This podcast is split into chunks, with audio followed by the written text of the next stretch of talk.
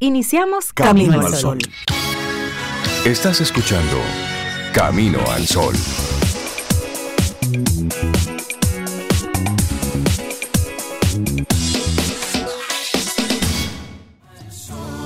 Muy buenos días y bienvenidos a Camino al Sol. Es miércoles y estamos a 7 de diciembre año 2022. Buenos días, Cintia Ortiz, Obeida Ramírez y a todos nuestros amigos y amigas Camino al Sol oyentes. ¿Cómo están? ¿Cómo se sienten hoy? Hola Rey, yo me siento súper bien, estoy bien hoy miércoles. Yo espero que Cintia también esté bien. Eh, Cintia, ¿cómo estás? Estoy muy bien. Ah, qué bueno. me gusta eso. Ella me miró así. Estoy muy bien. Sí. me gusta Mirando a los ojos así para que vea que sí, que es verdad. Sí, para que no. Como debe ser. Que no es una respuesta protocolar. Claro, para que no quede la menor duda. Claro, y gracias por preguntar. Y tú, Camino al Sol oyente, ¿cómo estás? Mírame a los ojos. Mírame bien. Mira la pantalla Mira del radio. Mira tu celular y dile estoy bien. Estoy bien. Porque el que pregunta, que espere respuesta. Sí. Claro, claro. Entonces. Y de verdad, sí, queremos la respuesta, queremos saber cómo estás. Bueno, puedes contárnoslo y lo puedes decir a través del 849-785-1110, nuestro número de teléfono. Ahí con muchísimo gusto estamos en una conversación constante. Es nuestro número de teléfono. Así es. Y comenzamos el día maravilloso con esa intención que siempre ponemos. Tratamos de que tú vayas haciendo esa, ese hábito de crear tu intención familiar, pero Camino al Sol te sugiere una todos los días por si acaso. Mira la de hoy, la intención del día, mostrar el interés por saber cómo funcionan las cosas. Y eso es mm. potenciar la curiosidad. La curiosidad. Sí, querer saber cómo fue. No porque tú vas a vivir de eso. No es porque tú vas necesariamente a regodearte diciéndole a otro, no, porque yo sé de eso. no, no, es por, la curiosidad, ese, ese regalo maravilloso que tenemos los seres humanos. Que, compartíamos eh, eh, la, semana pasada, creo, en, un artículo sobre los genios, que la curiosidad es uno de los componentes más importantes, incluso decía más importante del famoso IQ del coeficiente de inteligencia, el numerito ese que sacan. Sí. Sí, la curiosidad es importante. Dicen que mató al gato, pero no, el gato se fue. el gato porque él aprendió, él aprendió algo. Ahí aprendió el gato. El gato se sorprendió y dijo, ¡ah, por aquí! Curioso también. Sí, es algo así como la jueza que ordenó la prisión domiciliaria a los cabecillas del caso Coral. Es decir, ah, mira, ah. por aquí. No, es por aquí ya luego hablaremos de eso, pero... No, es que se, están venciendo la medida de coerción. Sí, sí, sí. Porque hay que ver. Hay que buscar... Y faltan más que van a salir, porque la medida de coerción se está venciendo, se está cumpliendo.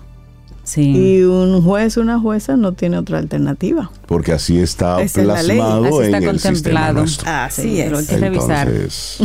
Lo que tenía que ocurrir es que de parte del Ministerio Público, bueno, pues presentar todos los elementos faltantes. Entonces ahí, ahí es que va.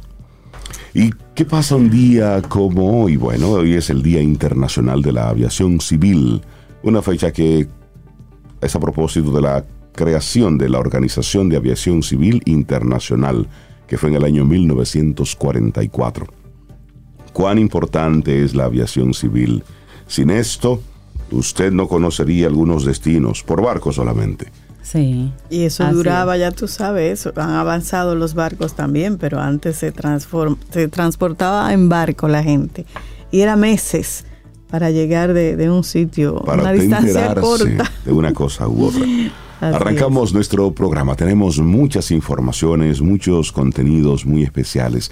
Y hoy queremos iniciar nuestro programa, Zoe, con una una dedicatoria muy especial. Ay, sí, bellísima. Sí. Y, de un camino al sol oyente, ya tú sabes, de toda la vida y tan chévere. Hoy 7 de diciembre celebra su natalicio Hilda Selenia Martínez García. Ella ha sido maestra por 38 años, madre y abuela. Y bueno, la persona que le dedica esta canción dice, Gracias por ser mi compañera durante 43 años. Que tu vejez sea saludable, activa y muy jubilosa. Te quiero y te respeto un montón. Qué bello. Qué bello, ¿eh? Después de 43 años juntos, todavía ese sentimiento así de, de ternura, de amor, de... Eso, eso me encanta, mira, me engronó. mira, y desarle entonces desde Camino al Sol nuestros, nuestras felicitaciones a doña Hilda Selenia Martínez García. Un gran abrazo. Los titulares del día en Camino al Sol.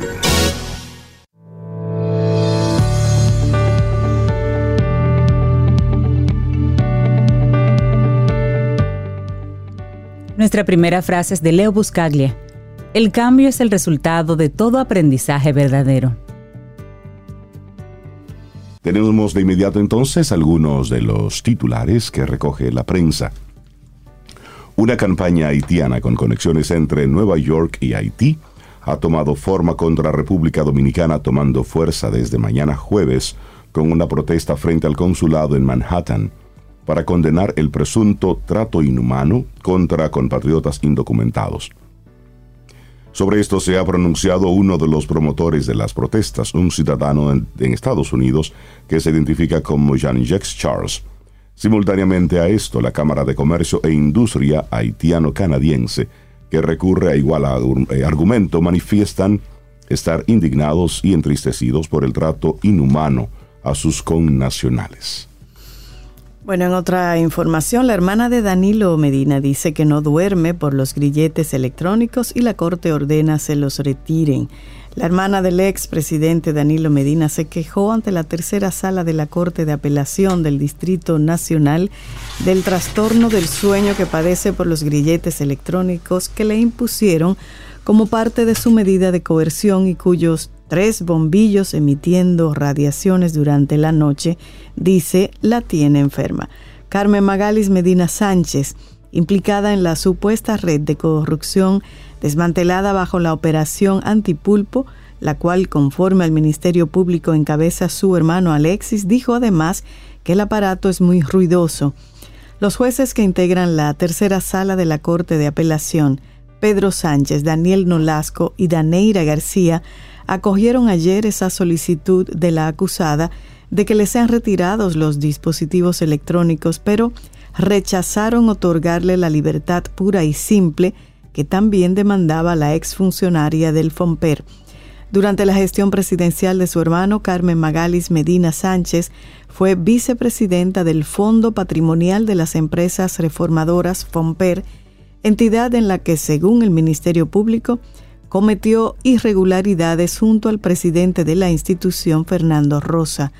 Durante la audiencia de conocimiento a la solicitud de que se le retirara la prisión domiciliaria, Carmen Magalis afirmó que en los dos años que tiene esa medida de coerción impuesta, no ha podido dormir más que tres o cuatro horas. Bueno, cambiemos de tema. El campo no necesita más mano de obra haitiana. Esto lo dijo el presidente de la Junta Agroempresarial Dominicana, Osmar Benítez, y afirmó esto, que el campo dominicano no necesita de más mano de obra haitiana para labores agropecuarias. Benítez dijo a un medio local que con los extranjeros que fueron regulados por gobiernos anteriores, resulta más que suficiente para realizar los oficios propios de estas tierras. No necesitamos más haitianos, pueden cerrar la frontera y bloquearla o hacer el muro que ustedes quieran, pero con los que están aquí podemos trabajar. Eso declaró Benítez previo al acto de reconocimiento que realizó la Junta Agroempresarial a José Manuel Mayén como agroempresario del año. Benítez comentó que ese sector son respetuosos de las leyes dominicanas y que las autoridades prevén que hacer en caso qué hacer en caso de que haya extranjeros de forma irregular, sin importar si son haitianos, franceses, alemanes, suecos o venezolanos. La ley es dura, pero es la ley, dijo. Nosotros hemos propuesto que el gobierno se siente con los sectores productores y veamos de qué manera se busca una solución. Al hablar sobre las necesidades que tiene el campo dominicano, indicó que son de tipo financiero y de innovación. El mercado dominicano necesita trabajo, dinero para seguir financiando la transformación hacia los avances y la tecnología. Y lo más importante, un mercado que compre sus bienes. Esto precisó el dirigente. Destacó el desafío fitosanitario que tiene el país para proteger la producción nacional y evitar contratiempos por plagas y enfermedades. También señaló que otro reto del campo nacional es producir con calidad e inocuidad y enfocar la atención en las novedades del agro a escala mundial. Cambiamos de tema, nos vamos al plano internacional. Cristina Fernández, condenada a seis años de prisión en juicio por corrupción.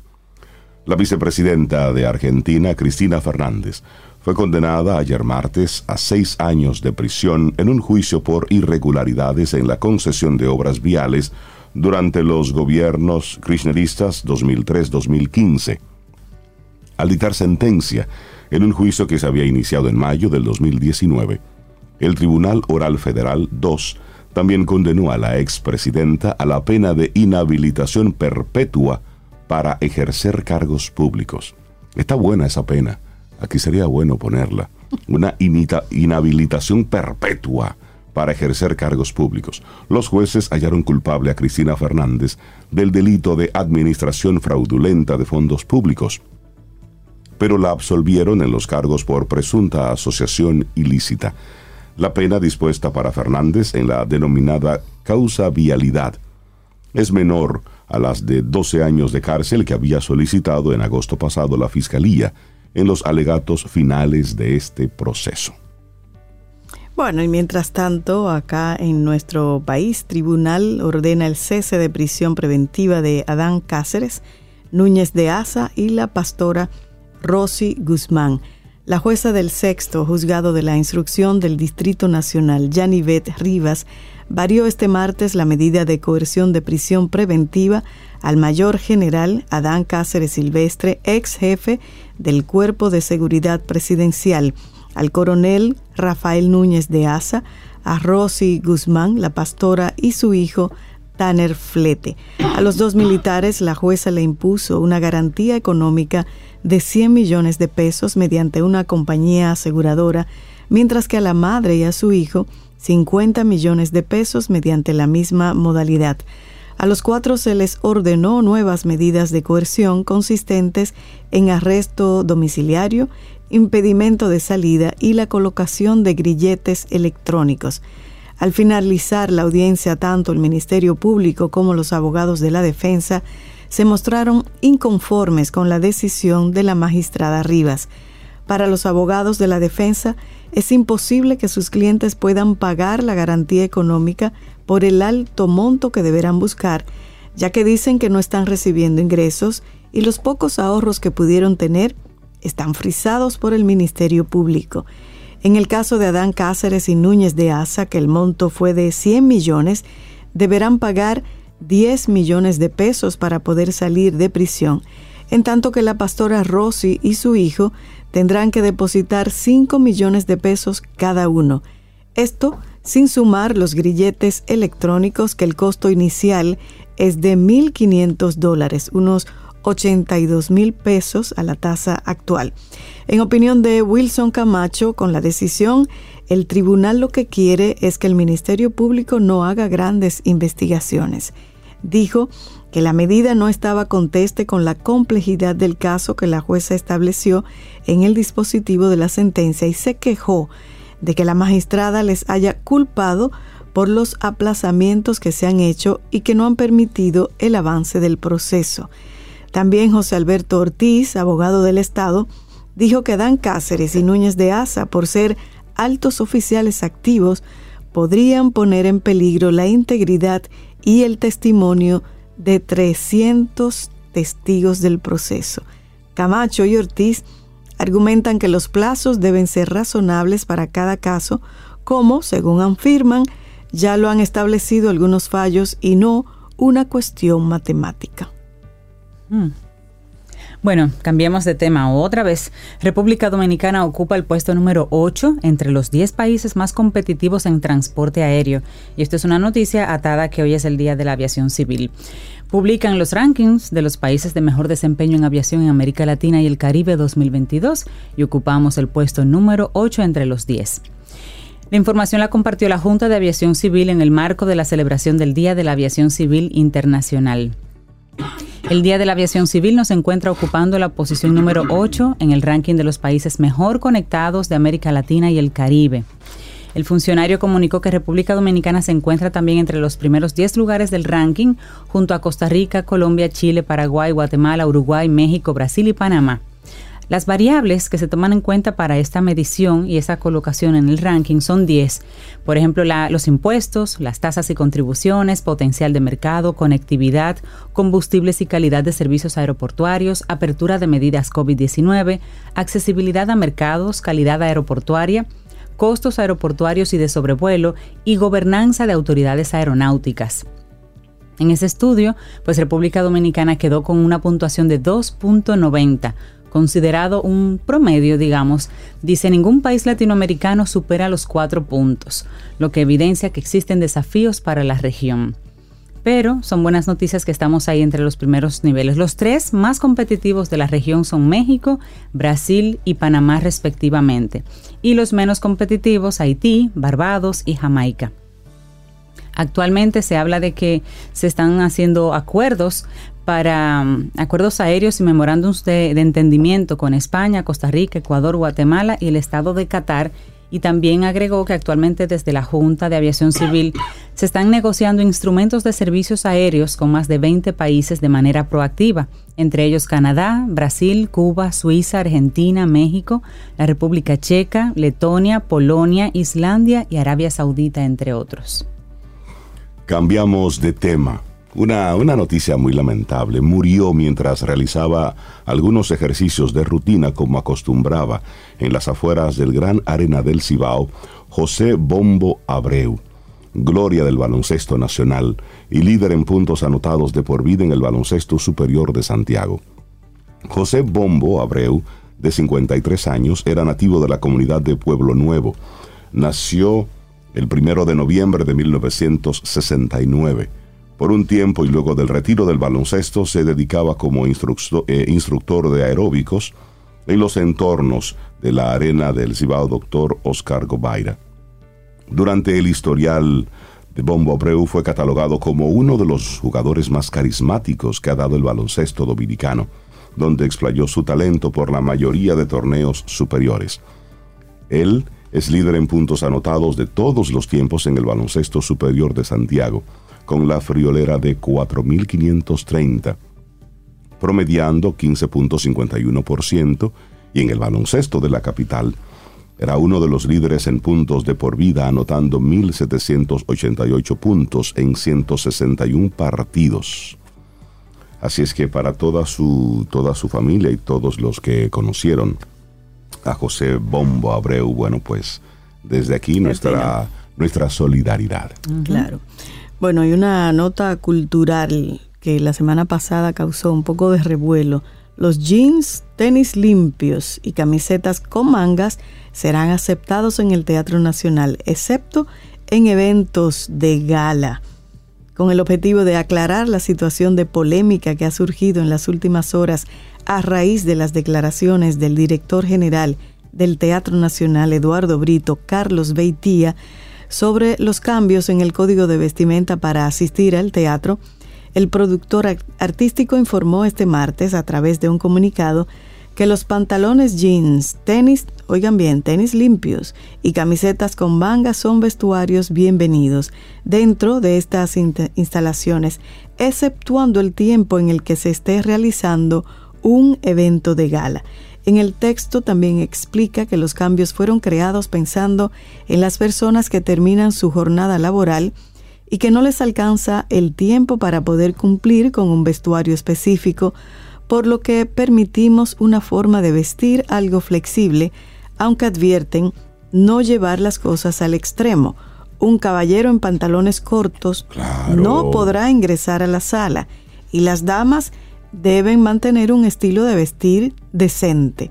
Por otro lado, Beitía también invitó al público a acercarse al teatro con dignidad personal y hacerlo parte de él, además a respetar los horarios de inicio de las actividades. De lo contrario, pierde todo el derecho de admisión. A mí me parece bien. Sí, y se trata de también de, respeto sí. al, al lugar, al espacio y también a los artistas. ¿Cómo usted va a aparecerse en el Teatro Nacional en pantalones cortos, Sí. en chancleta? Una camisita. Con una cam No, señor. Eso está muy bien. Una cosa, Es decir, bueno. hay- Vaya cámbiese y vuelva. Exacto. Claro, esto es un teatro. Sigue- es que no podemos seguir claro. teniéndolo todo así. Y sigue diciendo Carlos Beitía, director del teatro, dice, veo a gente que está buscando otras cosas que no son relevantes, porque lo relevante aquí es el arte, apoyar el arte, acercar a la gente al Es arte, eso. no estar hablando de qué zapato se pone fulano eh, o qué pantalón se pone perencejo, o si aquella vino con una mini más corta, manifestó Beitía. Las prendas de vestir prohibidas en el teatro son jeans rotos o rasgados, así que no vaya después a la puerta a pelear que no lo dejaron entrar. T-shirts o camisetas sin mangas, pantalones cortos o bermudas, gorras, ropa interior a la vista, chancletas, sandalias y vestimentas transparentes. Todo eso, todo eso está bien. Muy bien. Y hay que, y hay que regular las cosas. Claro. Y, de- y dices que usted va así y al lado se le va a sentar una persona con un traje de gala. Claro. No, es decir, hay que poner las cosas en su Sí, sitio. sentido común. Y está esto- muy bien. Y sabes que también esto ha repercutido tanto en el Palacio Nacional, en la Suprema Corte de Justicia, en la Catedral Primada de América, en el Congreso Nacional y también en algunos centros culturales y de entretenimiento. Y es válido. Cada cosa en su lugar. Ahora, usted va para la playa, póngase sus chores, póngase su chancleta y dele para la playa y goce.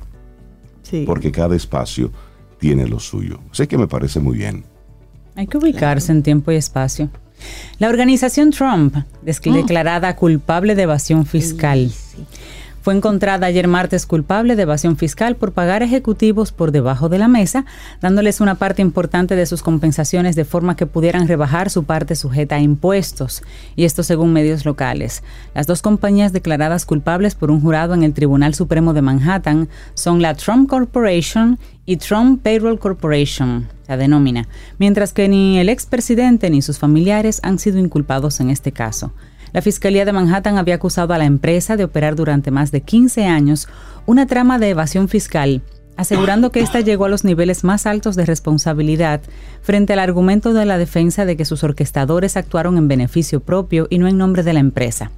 El jurado aceptó todos los cargos, 17 cargos, después de un día de deliberaciones, dando por cierto un esquema en el que todo parecía diseñado para propiciar un alto nivel de vida de los ejecutivos de ambas organizaciones, autos de lujo, matrículas en costosas escuelas, exclusivos apartamentos, sin tener que pagar los impuestos correspondientes. Uno de los testigos estrella fue Allen Weisselberg, quien durante años fue el director financiero de la organización Trump y que tras ser acusado por su implicación en la trama, pactó con la fiscalía declararse culpable para obtener una pena menor a cambio de subir al estrado durante el juicio. Y Weisselberg, como testigo de la fiscalía ahora, confirmó la existencia del sistema de evasión fiscal y apuntó que le beneficiaba tanto a él como a la compañía pero insistió en que actuó en interés propio al ser preguntado por la defensa. Al poco de conocerse el veredicto, la organización Trump hizo público un comunicado en el que cargaba contra el fallo del jurado. Y decía, el señor Weisselberg testificó bajo juramento que traicionó la confianza que la compañía puso en él.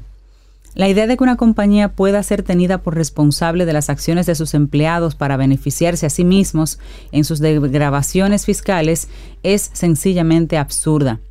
Por su parte, el expresidente aún no ha reaccionado ante el veredicto, pero hace unas horas ironizó en su red social Truth Social, que es de él, sobre el hecho de que la Fiscalía de Nueva York, pese a los altos niveles de delincuencia en la ciudad, prefiere utilizar la mayor parte de su tiempo y su dinero en una casa de brujas política contra él.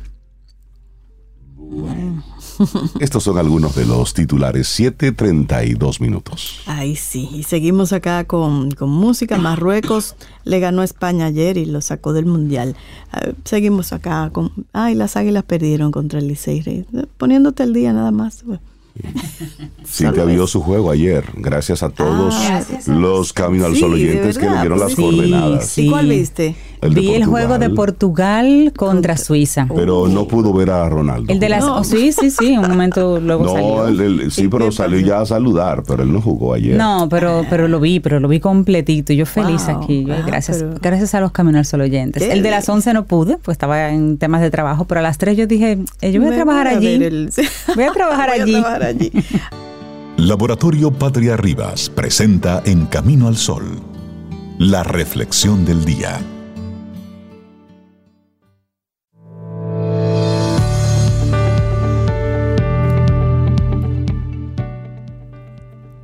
Cuanto más leas, más cosas sabrás, más aprenderás, más lugares irás. Dr. Seuss.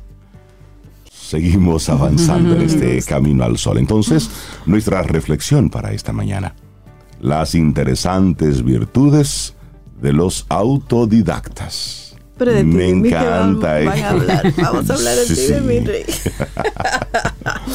bueno, los autodidactas han dejado de ser cerebritos extraños para convertirse en tendencia. El autoaprendizaje lleva a que, por ejemplo, algunos hackers terminen siendo más hábiles y expertos que un ingeniero de sistema especializado. Y de eso vamos a estar conversando en esta reflexión. Así es. Los autodidactas son esas personas que aprenden sin necesidad de recibir una instrucción formal. Han existido desde siempre y todo indica que tendrán grandes oportunidades en el futuro. Por cómo avanza la ciencia, la tecnología y el saber social, se cree que están especialmente adaptados a las demandas del mundo actual. Y esto puede parecerle injusto o extraño a quienes han dedicado años a completar estudios formales. Vivimos todavía una época en la que los títulos tienen un gran valor, muchas veces con independencia de los verdaderos conocimientos y habilidades de una persona.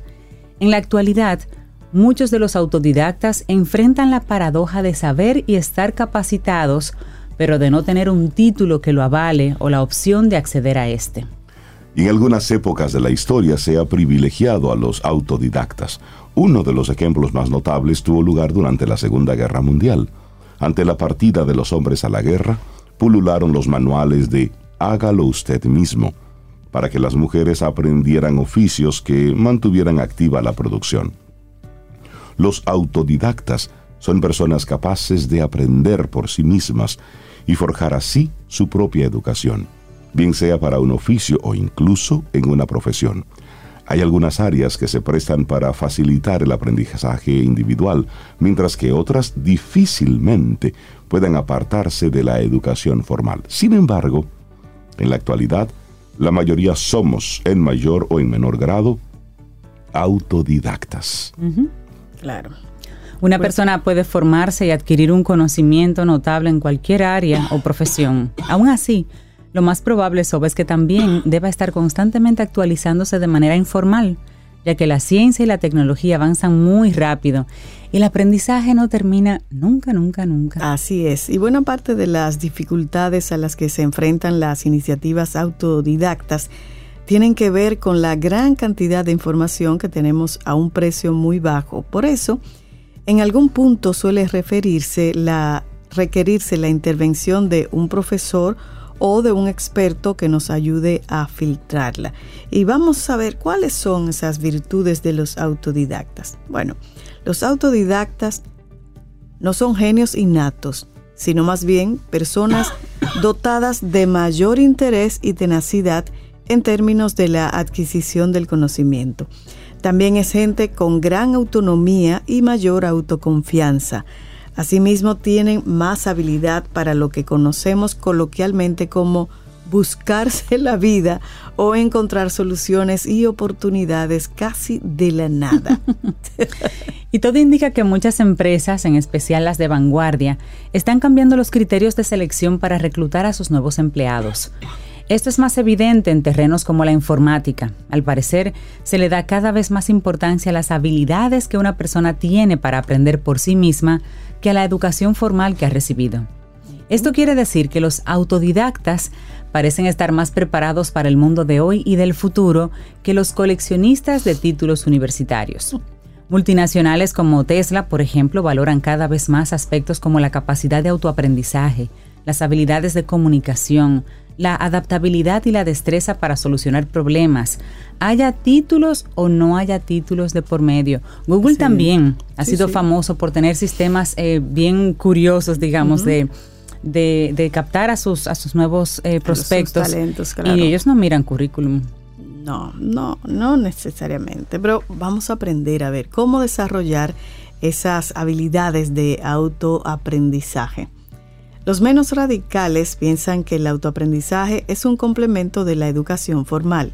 Los más audaces creen que cada vez irán apareciendo más y más oficios en los que sea fundamental saber aprender y que por tanto los autodidactas tendrán todavía más ventaja en el futuro.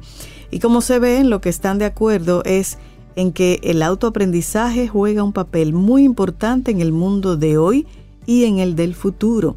Por lo tanto, se trata de una capacidad que bien vale la pena cultivar. ¿Y cómo se hace eso?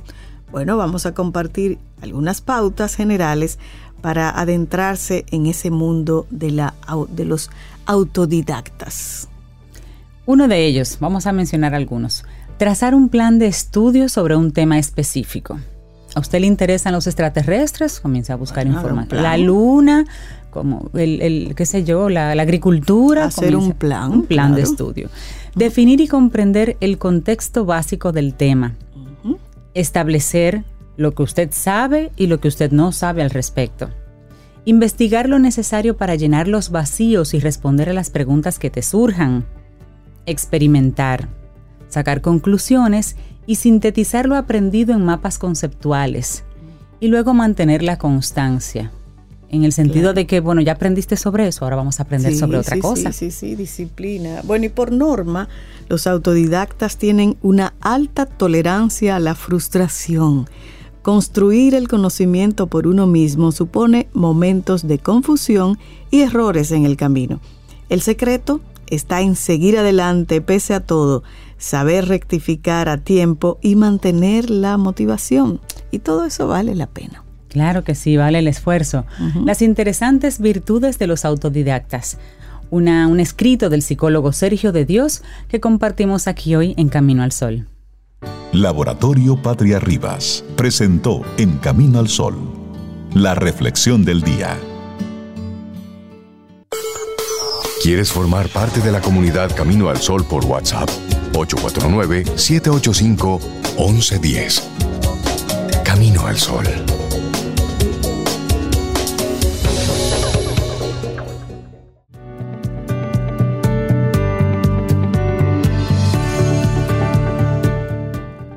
Creo que aprendes más si te ríes al mismo tiempo.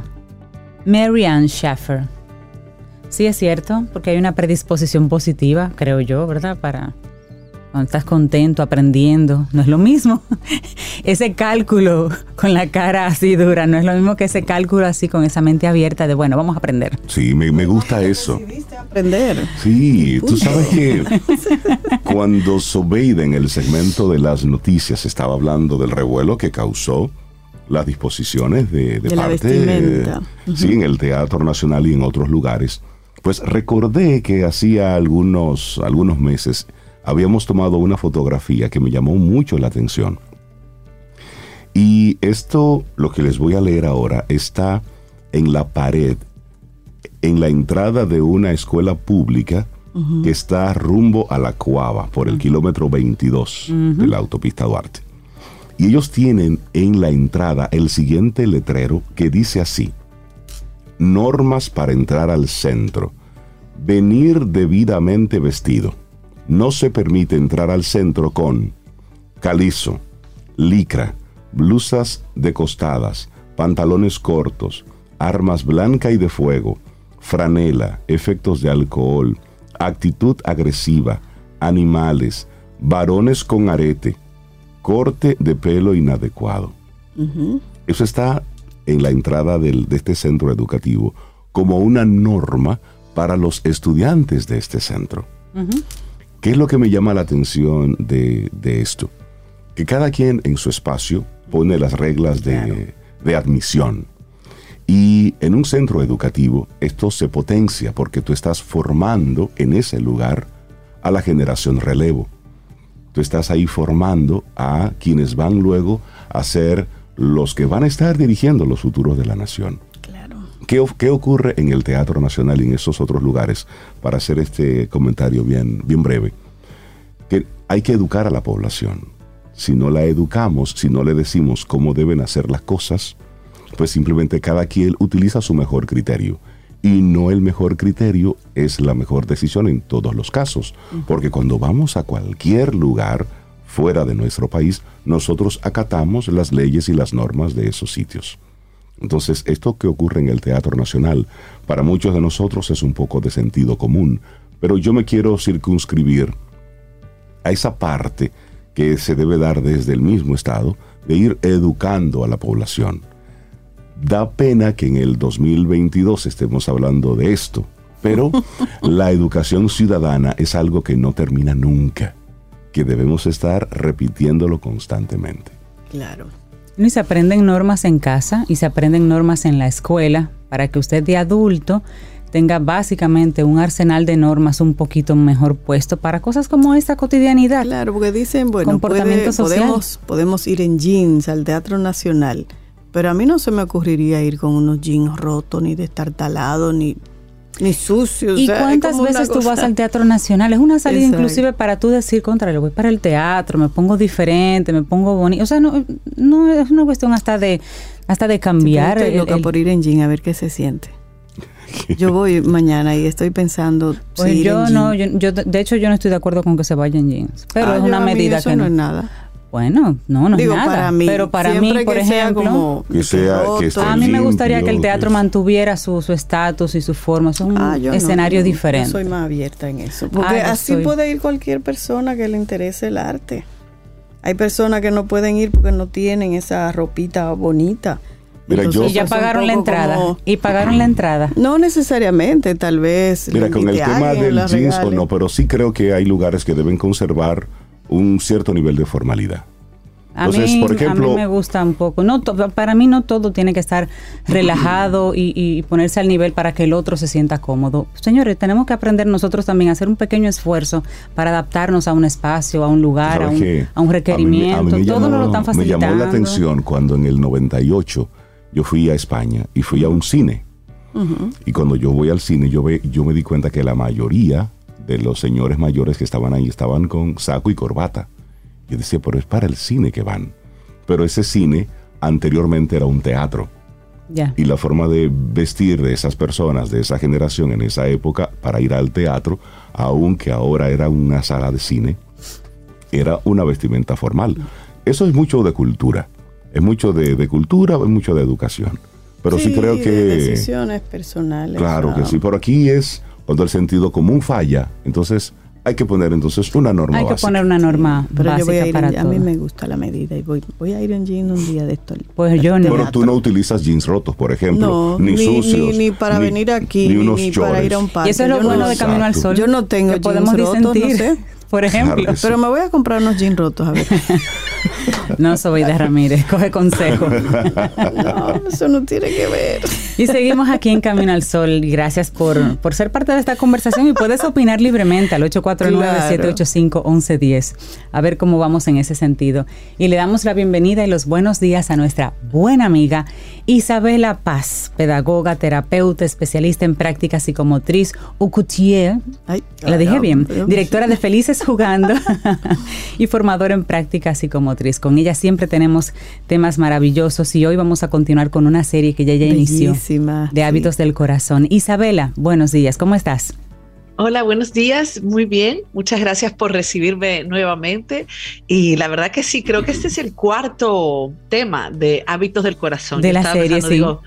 la voy, los voy a acumular todos en, una, en un pequeño este, documento, porque lo estoy disfrutando mucho, porque son cosas que yo he tenido que aprender eh, y que me cuestan. Entonces, cuando yo las comparto, pues como que las reafirmo, ¿no? Y hoy el hábito del corazón que traigo que creo que ha sido, aunque uno lo escucha mucho y lo ve y dice, sí, si tú no estás consciente, lo sueltas rápidamente. Y es enseñar la gratitud, aprender sobre gratitud y estar agradecidos, ¿no? Entonces, eh, bueno, el tema de hoy es enseñar la gratitud a nuestros hijos. La gratitud es uno de los atajos más dulces para encontrar la paz interior y la felicidad decía el Dalai Lama.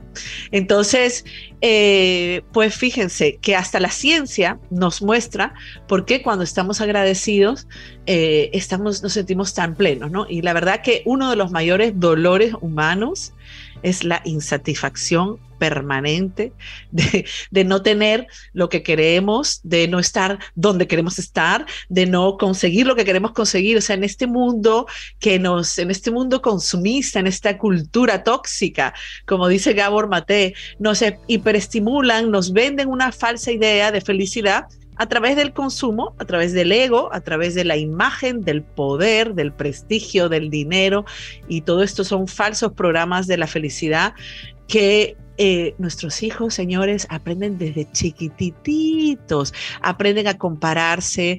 Eh, los amigos enemigos son las tenencias, quiero tener, ¿verdad? En la comparación, yo no tengo y tú sí. Eh, el deseo, la angurria, la avidez, todo eso llena nuestros ojos desde muy temprano. Empieza esto es increíble cómo empieza el ego, ya hablaremos del ego también en esta serie, eh, porque el ego aparece muy pronto, a los dos años, dos añitos, cuando ya el niño tiene conciencia del otro, o sea, de sí y del otro, y se empieza a comparar. Yo siempre hago el cuento de que mi hijo a los dos años me dijo que no le mande más yogur al colegio. dije, ¿por qué? Porque es que nadie lleva yogur a los dos años. dime tú.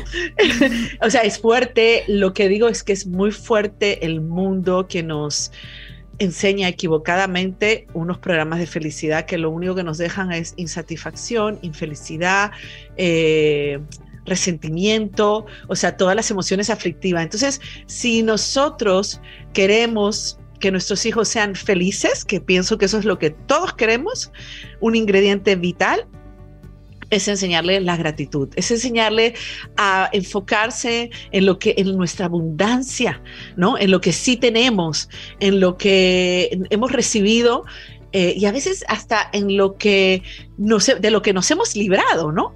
Por ejemplo, una enfermedad, cuando toca una enfermedad fuerte a alguien, o sea, uno dice, bueno, eh, yo estoy sana. Uno puede ver a partir de lo que, lo de lo que sucede ahí afuera, las bendiciones que uno tiene. Entonces, la gratitud es una forma de ver la abundancia que nos da la vida y sí o sí nos va a regalar bienestar en el plano físico y en el plano psicológico, porque ustedes saben que toda emoción tiene una huella biológica, se traduce en algo biológico, se traduce en neurotransmisores. Entonces, definitivamente las personas que practican la gratitud hay, hay más, eh, se sienten mucho más conectadas eh, y eso se traduce pues en hormonas de la felicidad, ¿verdad? La dopamina, las endorfinas, las que conocemos y que están ahí eh, ya Vox Populi para todo el mundo. Entonces las personas, se sabe que las personas se han hecho estudios donde se han visto que las personas que están, que practican la gratitud, están mucho más atentas a lo que les rodea, tienen, oigan, tienen mayor inmunidad sienten mayor bienestar y están menos inclinados a la enfermedad del día. ¿Saben cuál es la enfermedad, verdad, actual? La depresión. La depresión. La, depresión. La depresión. Y el estrés. Y Mira, Isabela. física, sí. Atándolo a tu tema, recuerdo el caso de una pareja de amigos que tienen tres hijos y y como, como los niños de ahora, como tú dices, que se comparan, van a la escuela y ven lo que tiene el otro, y entonces quieren en la casa pedir porque el otro ya lo tiene, el compañerito y ta, ta, ta.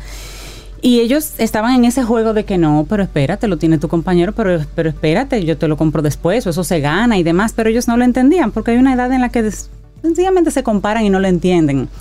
Y ellos em, tuvieron la idea tienen una señora que los acompaña en casa, que los ayuda en casa, y tuvieron la idea, como tienen una muy buena relación con ella, de ir un domingo a comer a la casa de ella, de la señora que los ayuda en casa, y conocer ahí a sus hijos y su modo de vida y todo el tema. Y fueron con los tres hijos. Y lo llevaron fuera de la ciudad, en una zona rural, y ahí estaban. ¿Y que iban a comer? Lo que se pudiera comprar por ahí, No fue que ellos compraron una comida y la llevaron allá. ¿Y con qué iban a jugar los chicos? Con lo que tuvieran los chicos de esa casa que estaban visitando. Y ellos decían, pero ¿y con qué vamos a jugar? Pero aquí no hay ni siquiera internet, pero aquí no hay. Con lo que juegan los niños de aquí. Vayan con ellos y con lo que ellos juegan, ustedes juegan. ¿Qué lección fue esa, Isabela? Jugaron con nada, pero jugaron. Comieron lo que, lo, que, lo que pudieron ahí armar, pero comieron. Cuando regresaron a la casa, me dice la mamá, Cintia, duraron una semana sin pedirme nada. Es que no se atrevían a pedir nada porque compararon y dijeron, wow, ellos tienen tan poco y no piden nada y no, no, sienten que les hace falta nada. Y ellos sentían vergüenza de pedirle a los papás. A partir de ahí como que fue un, un baño de realidad que recibieron. Y realmente después de eso, ellos han quedado con el hábito de cada cierto tiempo ir a comer en la casa de esa señora. Así es, como parte de, su, de su formación. Y, no hay su formación. Y ahora los muchachos se aburren si no tienen una tableta, un dispositivo electrónico en las manos. y para mí fue una, es una muy bonita lección que le están dando a sus hijos con eso. No, y gracias por traer el ejemplo, porque precisamente eh, dentro de las actividades que voy a sugerir, pues esta que acabas de dar es tremenda lección, tremenda, además, este, conectar con, la necesidad del otro o con que el otro, la realidad del otro que es menos favorecida que la mía. Fíjate cómo los niños, porque hay que entender algo, la gratitud no es innata, no es algo que, ah, yo nací y voy a ser agradecida, es algo que se enseña. Y ahí es el rol de los padres, o sea que este ejemplo, pues eh, lo voy a retomar en un momentito. Para nada más cerrar, que eh, entender los beneficios de conectarnos con la gratitud, ¿no? Y dentro de estos estudios muestran que las personas que están, eh, practican la gratitud tienden a ser más sociables, más agradables, más generosas, eh, más dignos de confianza, sus relaciones son mucho más plenas, eh, están más conectados a la necesidad del otro, son más generosos, más cooperativos. Es decir, fíjense, en el mundo que estamos, por eso he querido traer esta serie ¿no? de los hábitos del corazón, porque estamos en un mundo difícil de educar en este momento. Eh, yo sé que todas las personas mayores dicen siempre que más difícil, porque parece que sí, que hay una especie de crisis de muchas cosas y eh, hay mucho más violencia, hay mucho más depresión, hay mucho más suicidio. Entonces, creo que si nosotros, papá y mamá, tenemos niños que, siempre hay tiempo, o sea, hasta si tienes adolescentes grandes, en conectarse en familia, ¿no? Y hacer una actividad como la que Cintia estaba trayendo, pues tú puedes contribuir eh, a la paz, a lo que se necesita, al amor, a la generosidad, a estas cosas que no son ¿cómo se dice esto? No son mercadológicas. Y, le damos a los chicos. No, son este, no están de moda, ¿no? y le damos una perspectiva, Isabela, porque el tema es que a veces los chicos se enfrascan en una forma de ver la vida porque no tienen otra con que compararla, no tienen una perspectiva. Entonces comparan con lo que pueden tener a la mano el amiguito que siempre anda con últimos modelos, pero enséñale otra realidad para que también tenga esa otra perspectiva. Exacto. Y bueno, pues cómo enseñamos a los niños la gratitud, ¿no? Y lo primero les voy a decir, como todas las cosas que enseñamos a nuestros hijos, es con nuestro ejemplo. Eh, yo creo que les conté alguna vez que yo era súper quejona, vengo de una familia muy quejona, o sea, la queja era tan, tan inherente a mí que ni me daba cuenta que me quejaba, ¿no? Pero el que está en el entorno los le siente, porque no creo que no hay nada que tenga mayor peso que la queja. Entonces eso mi hija me dio una gran lección una vez y porque le enseñé algo a los 10 años y le dije, "Mira qué lindo, de aquí se ve el mar" y ella me soltó, "Ah, pero mira qué horrible se ve esto, qué esto." Y yo me quedé en shock porque con 10 años ella estaba mirando, yo estaba yo estaba aprendiendo de gratitud tarde, tarde pero seguro, y ya yo había salpicado a mi hija de, de mirar lo que falta.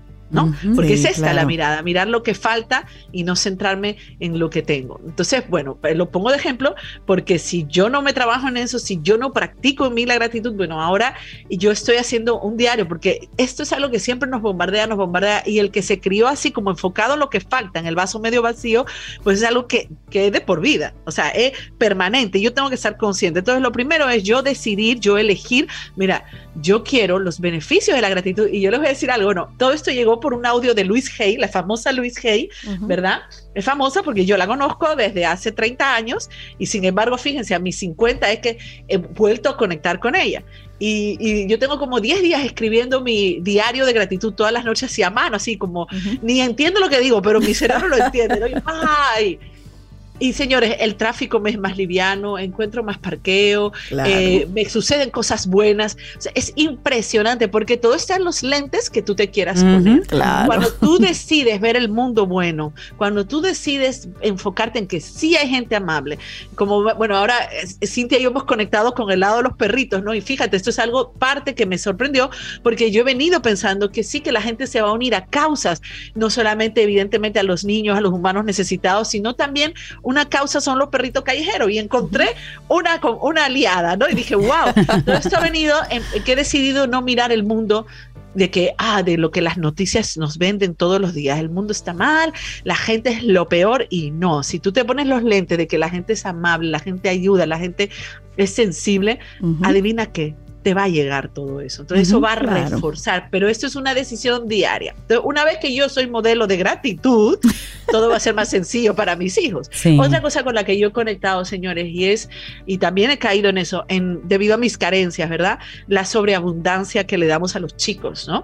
Eso de darles todo eh, de una vez, de no es, incluso anticipar sus deseos. O sea, yo cuando veo todos los juguetes que yo les compré, yo vengo de una casa, de una mamá súper creativa, con muy pocos juguetes. Entonces, cuando tuve mis hijos, a comprar juguetes. Y cuando yo veo esa abundancia y pienso en todo el dinero que gasté, Dios mío, pero no me voy a juzgar, ¿verdad?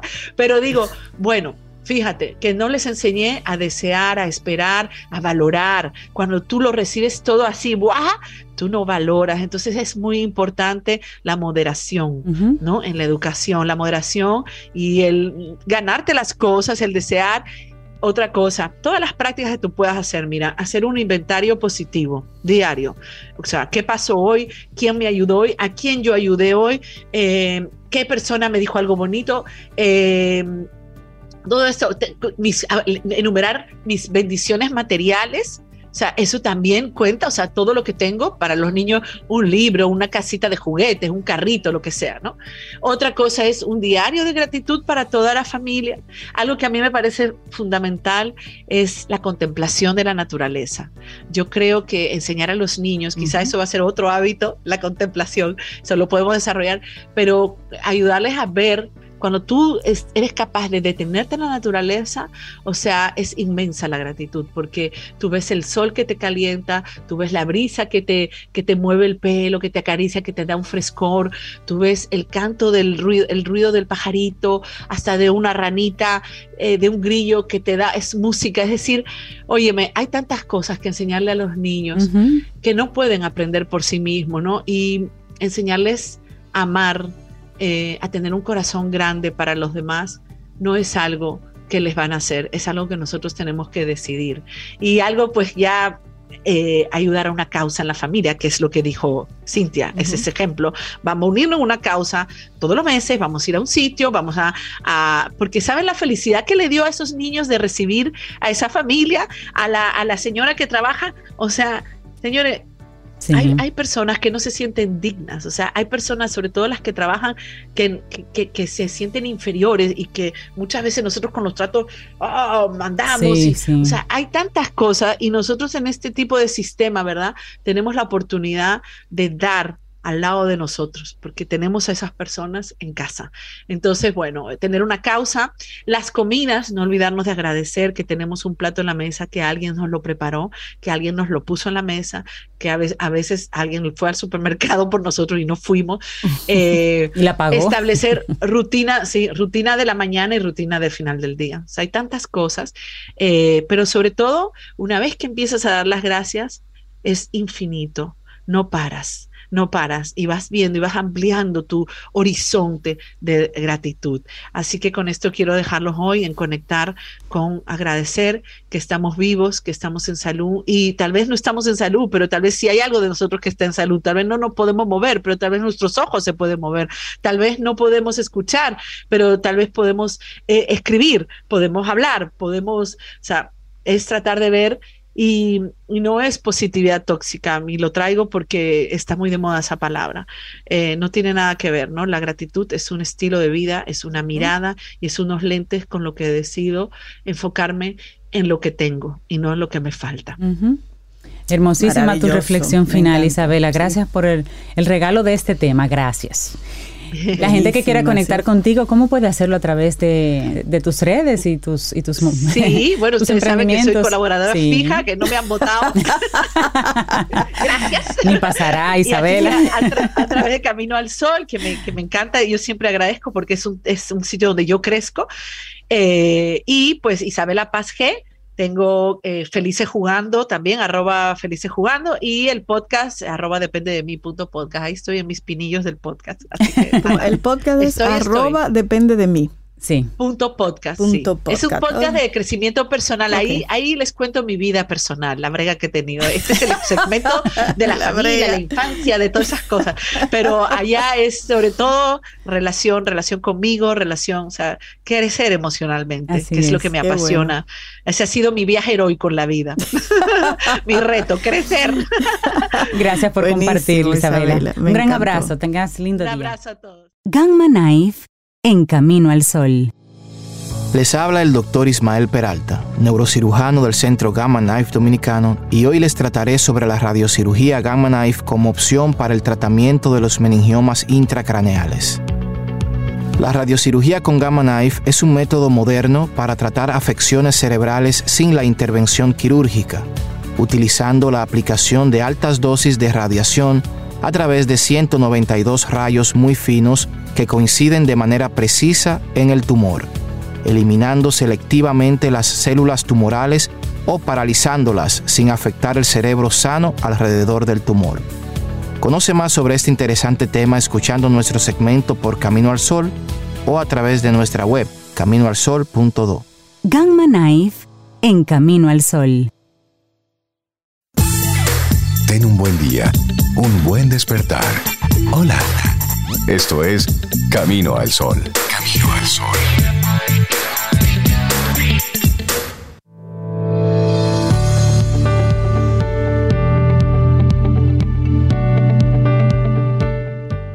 La próxima semana tenemos una nueva entrega de Quien Pregunta Aprende con Escuela Sura, ese segmento maravilloso que tenemos con nuestros amigos de Seguro Sura República Dominicana y donde conversamos ahí junto a especialistas sobre seguros, sobre riesgos, tendencias, fortaleciendo así todos nuestros aprendizajes. Quien Pregunta Aprende con Escuela Sura.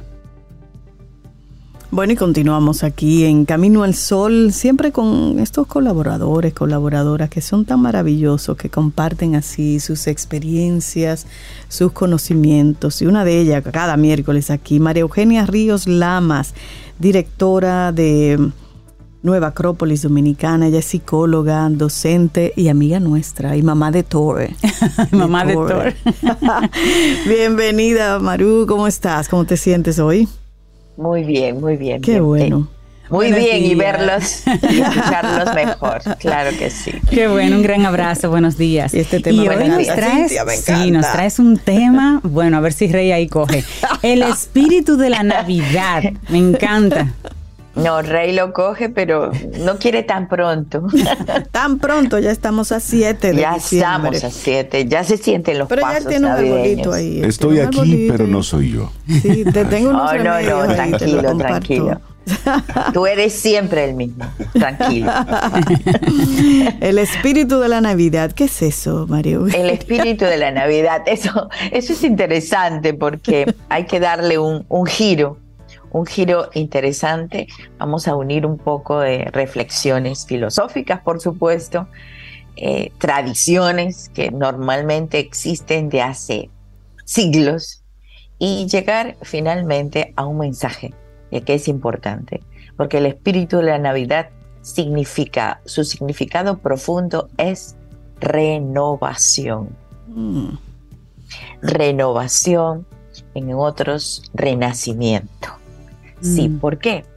Esto, esto se trata de que el sol en sus ciclos naturales en el año, estas ustedes han visto, esos, días son un poco fritos, frescos, la, la noche es más larga, oscurece más temprano, también amanece, eh, ya el sol es un poquito más tarde, ya nos damos cuenta de los cambios que existen en la naturaleza.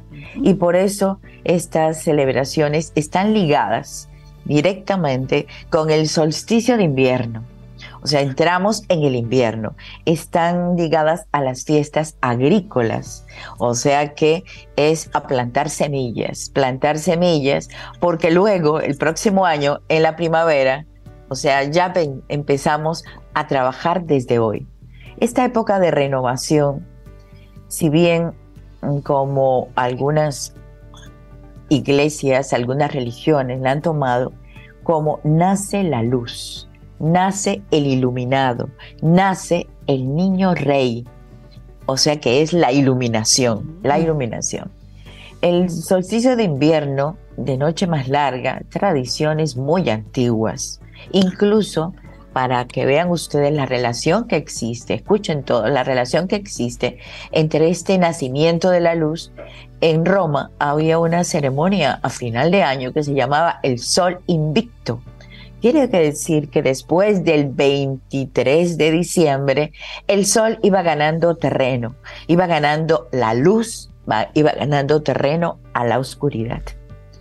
Bueno, entonces se celebraban las fiestas saturnales en honor a Saturno, al tiempo. Tiempo, crono, Saturno están relacionados. O sea que miren, renovación, renacimiento, fiestas, celebraciones que en todos los siglos, en todas las épocas y civilizaciones han existido. Pero vamos a otros elementos simbólicos relacionados también con esto de renovación y luz. Por ejemplo, el árbol. El árbol de la vida, símbolo de vida, y es una continua ascensión. ¿Para dónde crecen los árboles? Hacia arriba. Una continua ascensión.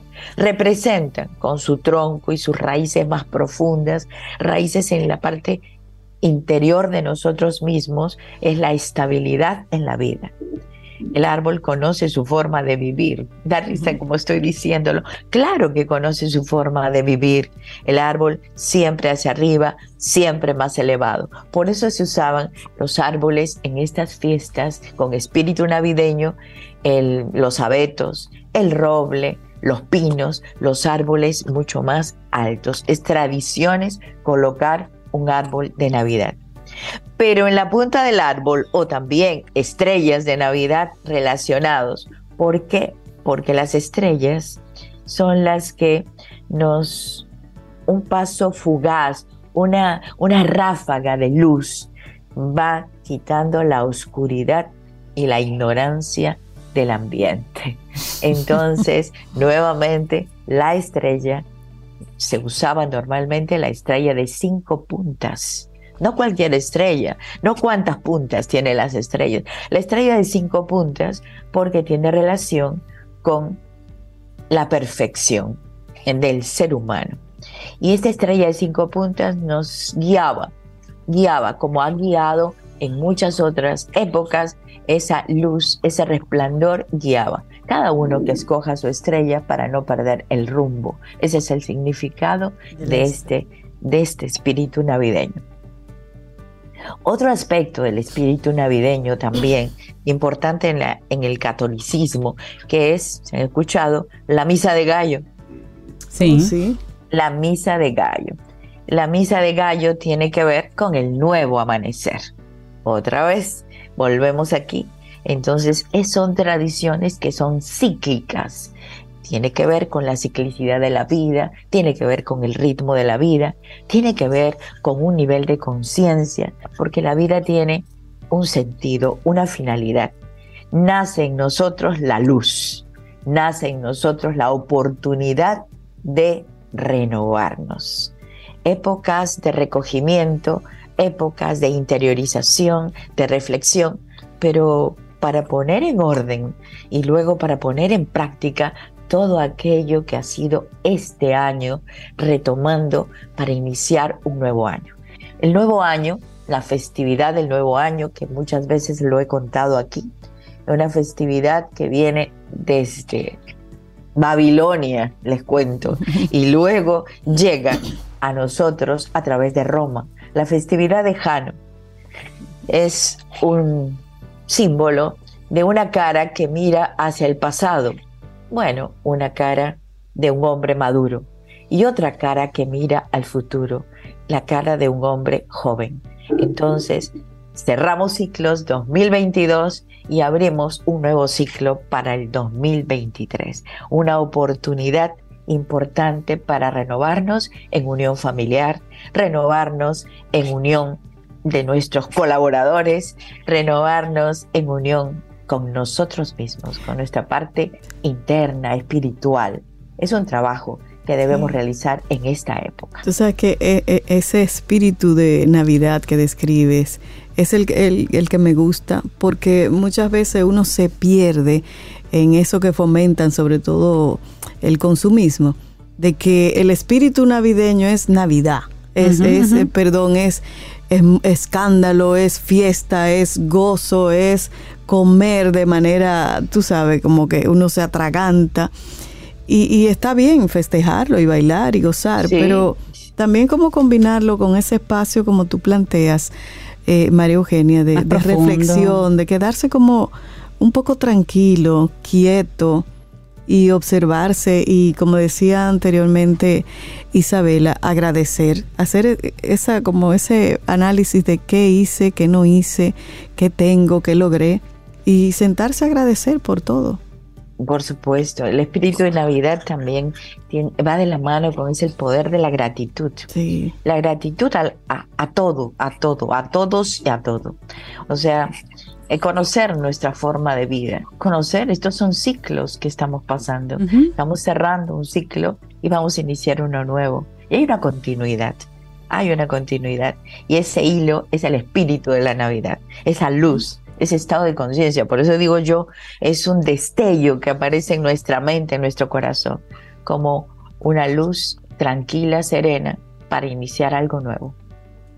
Qué lindo, qué linda reflexión. yo creo que las personas en sentido general, cuando pensamos en ese espíritu de Navidad, o lo deseamos a otra persona, es en cierta forma atado a la, alegría, que llegue a ti la alegría, ese momento de, de digamos, especial pero tú, le das, tú le has dado ese toque ahora de profundidad, que no solamente sea la alegría, sino de la conciencia, de la tranquilidad, de la búsqueda de la luz, del renacimiento. Y creo que ahora tenemos más herramientas para cuando hablemos del espíritu de Navidad o deseemos que el espíritu de Navidad llegue a tu casa, llegue a tu familia, llegue a tu oficina, pues lo vamos a decir como con más propiedad, sabiendo exactamente qué yo, qué yo quiero para ti, qué te estoy deseando para ti. Sí. Qué bonito y qué tenemos que trabajar nosotros mismos también. María Eugenia, hermoso tema. Como siempre. Sí, sí, bueno, los temas son breves, cortos, pero sustanciosos para nuestros queridos amigos. Y los agradecemos mucho. La gente que quiere conectar sabemos nuestra forma de vivir, sabemos nuestra forma de vivir. Y si no la hemos encontrado todavía, es la oportunidad de hacerlo. Exactamente, es el momento para hacerlo.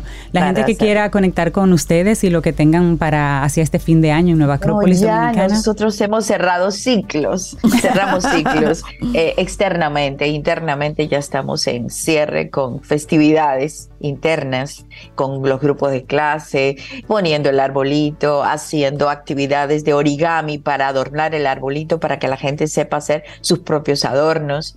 Y bueno, y la próxima semana abrazos, besos y el brindis, por supuesto, para cerrar el ciclo. Para cerrar el ciclo como, como debe ser. María Eugenia, muchísimas gracias por tu hermosísimo tema. Que tengas un lindo día. Igualmente a ustedes, un fuerte abrazo. Gracias a todos. Que dice Rey que un abrazo. abrazo, abrazo, abrazo. Te acompaña Reinaldo Infante. Contigo, Cintia Ortiz. Escuchas a Sobeida Ramírez. Camino al Sol.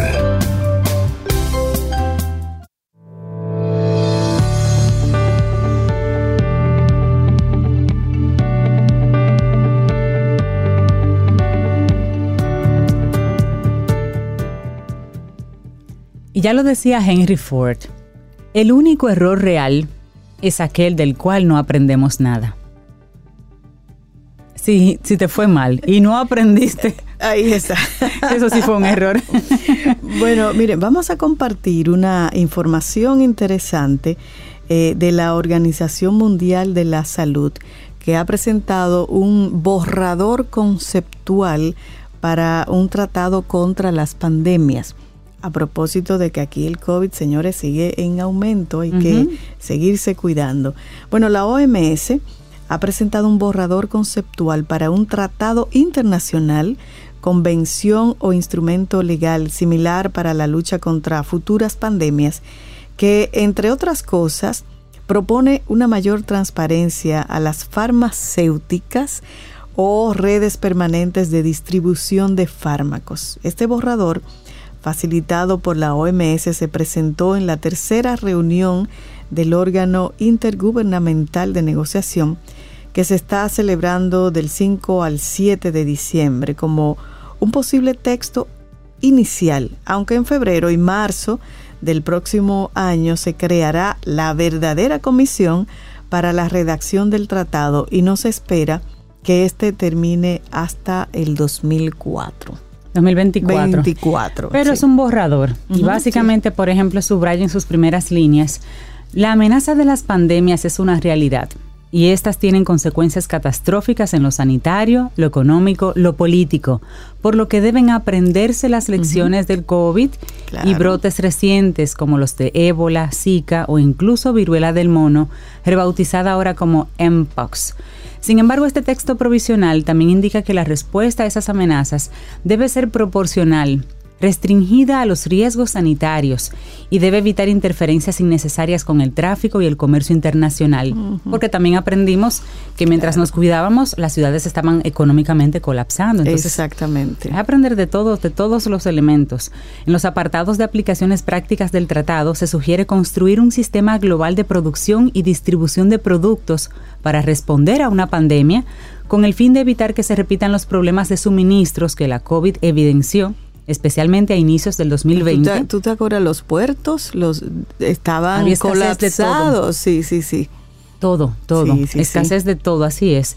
Del mismo modo, reclamaría el desarrollo de mecanismos para la transferencia de tecnología y de conocimientos en la lucha contra patógenos con potencial pandémico, lo que podría incluir suspensiones de patentes, que según el borrador son una barrera para la producción de fármacos y otras herramientas antipandémicas. Claro, y esto contrastaría con lo ocurrido en la pandemia, donde las patentes para las vacunas anti-COVID solo se suspendieron a mediados de 2022 tras arduas negociaciones en el seno de la Organización Mundial del Comercio y actualmente siguen vigentes en el caso de tratamientos y diagnósticos.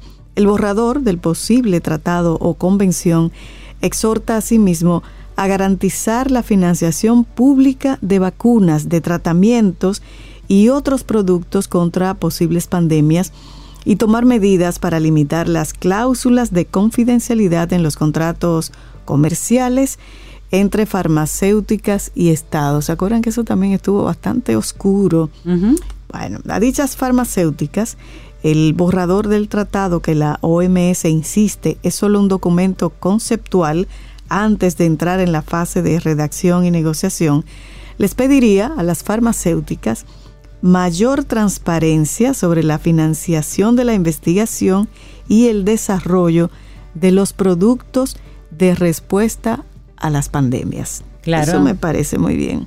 En ese sentido, por ejemplo, recordemos que las farmacéuticas deberían hacer sus precios públicos y los términos contractuales en su venta a estados de fármacos, de vacunas y de otros productos contra las pandemias, porque también hubo un pequeño momento ahí de oscuridad, de que las vacunas se le vendían a un país a un precio, a otro país a otro precio. Y no se sabía el detalle de, lo, de los contratos. Aquí tuvimos situación que... Sí, cierto, cierto. sí. Bueno, y en esta también se propone una mejora de los sistemas de preparación y de respuesta de las capacidades de los trabajadores sanitarios, protegiendo su empleo y su bienestar, y el desarrollo de planes nacionales de respuesta a pandemia que identifiquen poblaciones prioritarias para el acceso de ayuda sanitaria y em, procesos como el censo, Tener un censo actualizado en cada país te permite identificar quiénes son, dónde están, quiénes son vulnerables. Sirve para este tipo de respuestas también. Bueno, sugiere asimismo este texto que los países realicen simulaciones periódicas de la preparación de sus sistemas ante una pandemia y medidas para contrarrestar la desinformación que ha circulado ampliamente en la crisis sanitarias por la COVID-19.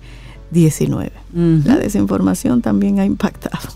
Sí, y finalmente el texto llamaría a la creación de un órgano rector de ese tratado, una convención o un instrumento legal similar que se reuniría periódicamente en el formato de conferencia de las partes, de manera similar a como lo hacen, por ejemplo, los países signatarios de la Convención Marco de las Naciones Unidas sobre el Cambio Climático, para poder seguir trabajando y dando seguimiento hasta esto.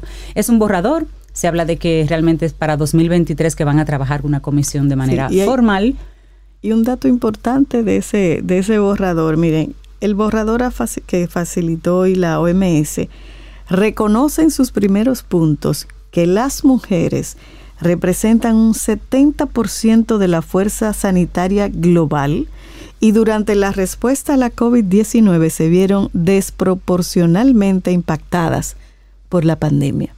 Y eso hay que tomarlo en cuenta. Así es. Pero bueno, ese documento se develó en el día de hoy, ese borrador, digamos, y ya será noticia el próximo año. Así es. Hacemos una pausa. Te acompaña Reinaldo Infante. Contigo, Cintia Ortiz. Escuchas a Sobeida Ramírez. Camino al Sol.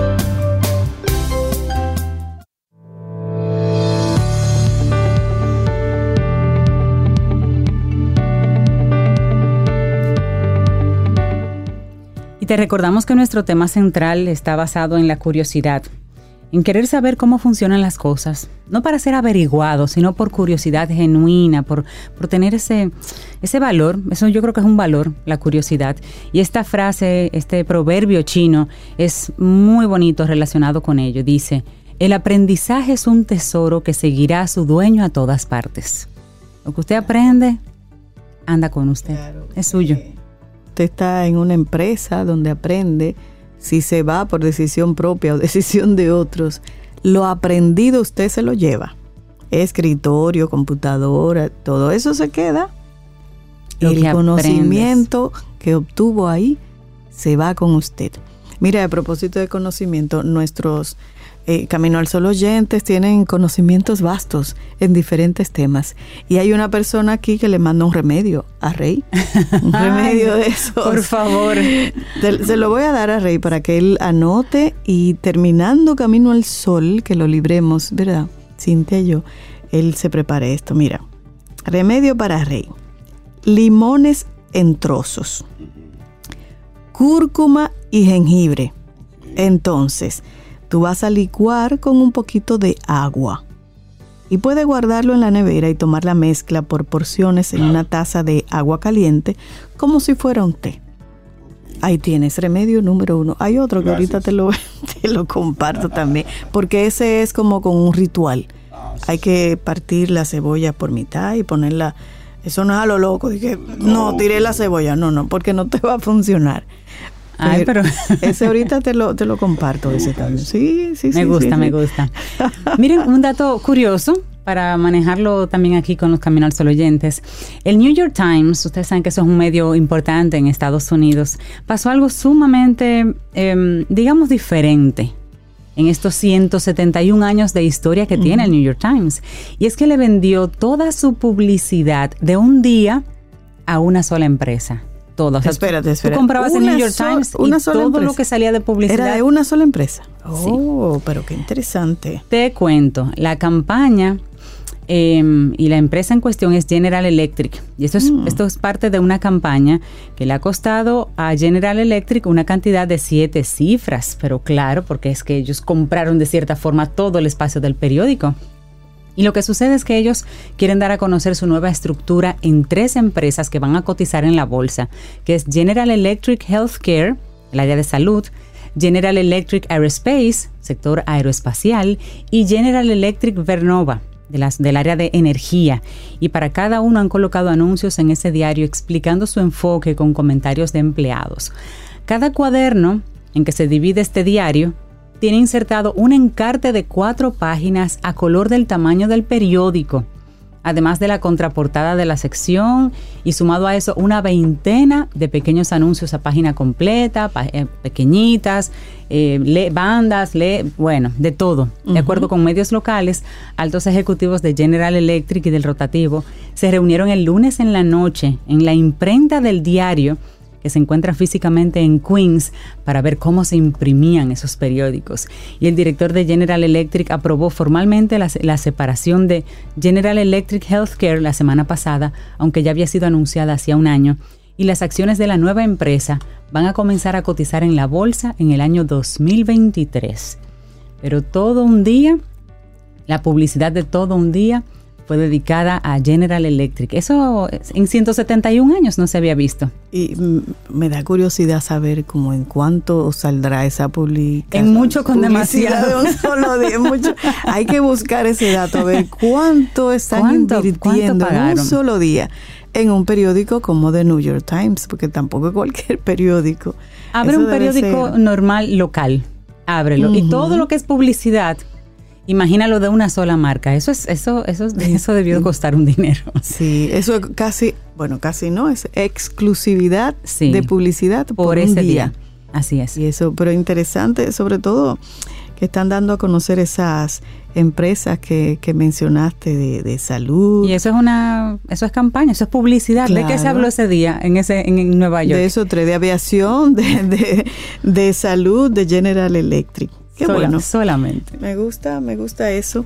Y yo tengo acá también un, un artículo súper interesante, porque es bueno conocer lo que están haciendo otras personas en el mundo, para uno, tú sabes, tenerlo como referente. La BBC eh, cada año saca eh, las 100 mujeres eh, inspiradoras e influyentes en el mundo.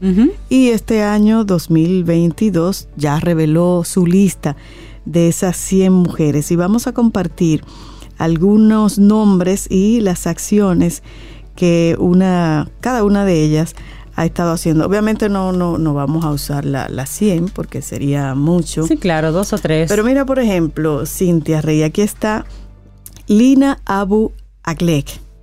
Ella es de los territorios palestinos, es una activista por los derechos humanos y es palestino-armenia, esta Lina Abu Aglek, y es sobrina de la periodista palestino-estadounidense Shirin Abu Aglek, responsable de Al Jazeera, que fue asesinada en mayo mientras cubría una incursión de las fuerzas israelíes en Cisjordania ocupada. Y el ejército, el ejército israelí dice que existe una alta probabilidad que uno de sus soldados la matara por error. Entonces ahora Lina se ha convertido en el rostro de una campaña por la justicia y la rendición de cuentas por el asesinato de su tía. Sí. Tiene un máster en estudios internacionales centrado en derechos humanos y fue nombrada como una de las líderes emergentes también este año 2022 en Time 100 Next. O sea que también la revista Time saca los personajes del año. Sí. Y esto fue por su activismo. Y ella misma dice, necesitamos continuar donde lo dejó mi tía Shirin Abu Aklek y seguir ampliando las perspectivas de las mujeres para asegurarnos de que las historias que contamos y la información que recopilamos sean equitativas, precisas y completas. Sin mujeres, eso no es posible. Así es. Y otra galardonada es Dima Akhtar. Ella es de Siria y es atleta. En el 2012 la casa de Dima Akhtar en Siria fue bombardeada. Y ella perdió su pierna, una de sus piernas, y la capacidad de hacer una de sus cosas favoritas, que era correr. Aproximadamente, y escuchen este triste dato, el 28% de los sirios tiene alguna discapacidad, casi el doble del mundial. Del, promedio mundial y eso generalmente manejado a través de la guerra, o sea, generado por bombardeos y, demás. Diez años después de este evento, Acta está en Reino Unido entrenando para competir en los Juegos Paralímpicos de 2024 y ella pues eh, recaudó dinero para refugiados durante la pandemia y fue reconocida como miembro del equipo de fútbol alternativo de Inglaterra, que se llaman los Lionhearts. Su historia apareció recientemente en un videoclip que se llama Beautiful, de una estrella de pop llamada Anne-Marie, y continúa creando conciencia sobre la fortaleza de las personas con discapacidades. Una historia de mucha resiliencia. Así es. Y vamos a hacer una pausa, pero vamos a seguir conociendo otras mujeres. Hay una historia similar a la de Malala que me gustaría compartir, aparte de que hay latinoamericanas entre ese top 100. Así es que una pausa y retornamos aquí en Camino al Sol. Para iniciar tu día, Camino al Sol. Tus tarjetas BHD te llevan al Clásico Mundial de Béisbol para apoyar al equipo dominicano con todos los gastos pagos. Regístrate en béisbol.bhd.com.do y participa pagando todas tus compras con tus tarjetas de crédito, débito o en cuotas BHD. Las tarjetas MLB generan el triple de oportunidades para ganar. Promoción válida hasta el 10 de enero 2023. Banco BHD, patrocinador oficial del equipo dominicano del Clásico Mundial de Béisbol.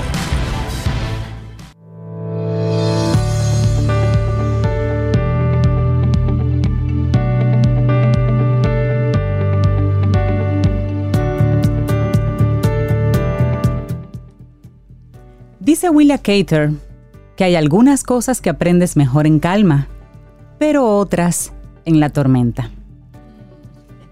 Me gusta esa. Bueno, vamos a continuar. Estamos compartiendo eh, el top 100 de las mujeres que ha elegido la BBC para este año 2022. Mujeres influyentes e inspiradoras. Y hay 12 que son de América Latina. Y esta es la lista, es la décima vez que BBC comparte esta lista. Y le contaba antes de irnos al, a la pausa de una historia similar a la de Malala. Y esta es Fátima Amiri de Afganistán. Es una estudiante, es una adolescente afgana, Fátima Amiri, y es una de las sobrevivientes del ataque suicida contra un centro educativo en Kabul que mató a más de 50 personas y la mayoría alumnas mujeres. Ella sufrió heridas muy serias, incluyendo la pérdida de un ojo, casi similar a Malala, y daños severos en la mandíbula y en una oreja. Mientras se recuperaba, estudió para los exámenes de ingreso a la universidad. Tomó estas pruebas en octubre y obtuvo más del 85% de la calificación. Y su sueño ahora es estudiar ciencias de la computación en la Universidad de Kabul. Y ella dice que haber perdido un ojo solo la ha fortalecido y le ha dado mayor determinación. Qué bien. Mm, bajo esa circunstancia, ¿eh? que tú tengas esa actitud tan resiliente, tan positiva. Es así. Bueno, hay una chica que es de la India, Sirisha Bandla, y ella es ingeniera aeronáutica y jovencita. En el año 2021, Sirisha Bandla viajó hasta el borde del espacio como parte de la misión histórica de Unity 22, el primer vuelo suborbital completamente tripulado de Virgin Galactic, convirtiéndola en la segunda mujer nacida en la India en ir al espacio. Ella desarrolló interés en el espacio desde temprana edad y estudió ingeniería aeronáutica en Estados Unidos. Actualmente ella es la vicepresidenta de Asuntos Gubernamentales y Operaciones de Investigación de Virgin Atlantic, Virgin Galactic, un cargo que incluye trabajar con clientes investigadores para llevar experimentos científicos y tecnológicos a bordo de la nave espacial de la empresa.